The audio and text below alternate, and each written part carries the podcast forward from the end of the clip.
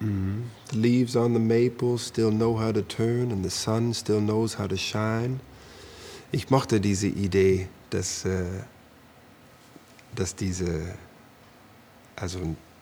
nicht Lebewesen oder, äh, sage ich mal, nicht bewusste